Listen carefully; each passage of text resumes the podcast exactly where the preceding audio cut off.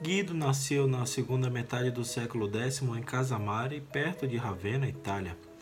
Após concluir seus estudos acadêmicos na cidade natal, mudou-se para Roma, onde recebeu o hábito de monge beneditino e retirou-se à solidão.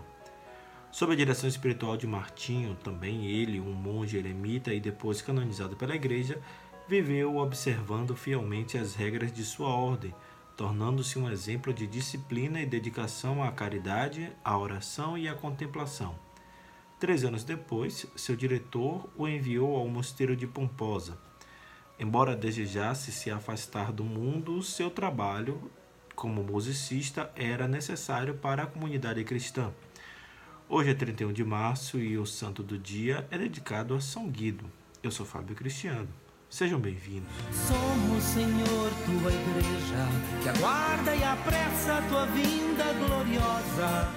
Que o Senhor nos encontre em paz, puros e santos. No convento, a história se repetiu. Era um modelo tão perfeito de virtudes que foi eleito abade por seus irmãos de congregação.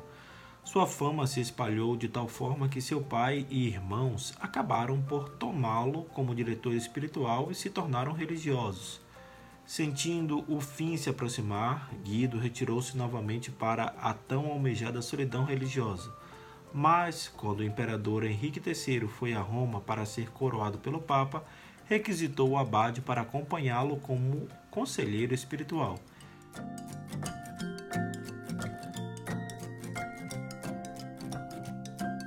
Guido cumpriu a função delegada, mas ao se despedir dos monges que o hospedaram, despediu-se definitivamente, demonstrando que sabia que não se veriam mais. Na viagem de retorno, adoeceu gravemente no caminho entre Parma e Borgo de São Donino e faleceu no dia 31 de março de 1046. Imediatamente, graças passaram a ocorrer momentos depois de Guido ter morrido. Um homem cego recuperou a visão em Parma, por ter rezado por sua intercessão. Outros milagres se sucederam e os moradores da cidade recusaram-se a entregar o corpo para que as autoridades religiosas o trasladassem ao convento. Foi necessário que o próprio imperador interviesse. Henrique III levou as relíquias para a Catedral de Spira. A igreja, antes dedicada a São João Evangelista, passou a ser chamada de São Guido ou Guido ou ainda Gui, como era também conhecido.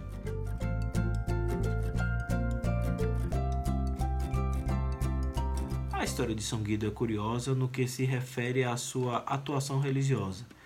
Ele é o responsável pela nova teoria musical litúrgica. Desejava ser apenas um monge solitário, sua vocação original, mas nunca pôde exercê-la na sua plenitude. Teve que interromper esta condição a pedido de seus superiores, devido ao dom de músico apurado, talento que usou voltado para a fé. Quando pensou que poderia morrer na paz da solidão monástica, não conseguiu, mas foi para a casa do pai, já gozando a fama de santidade. São Guido, rogai por nós. Mas o Senhor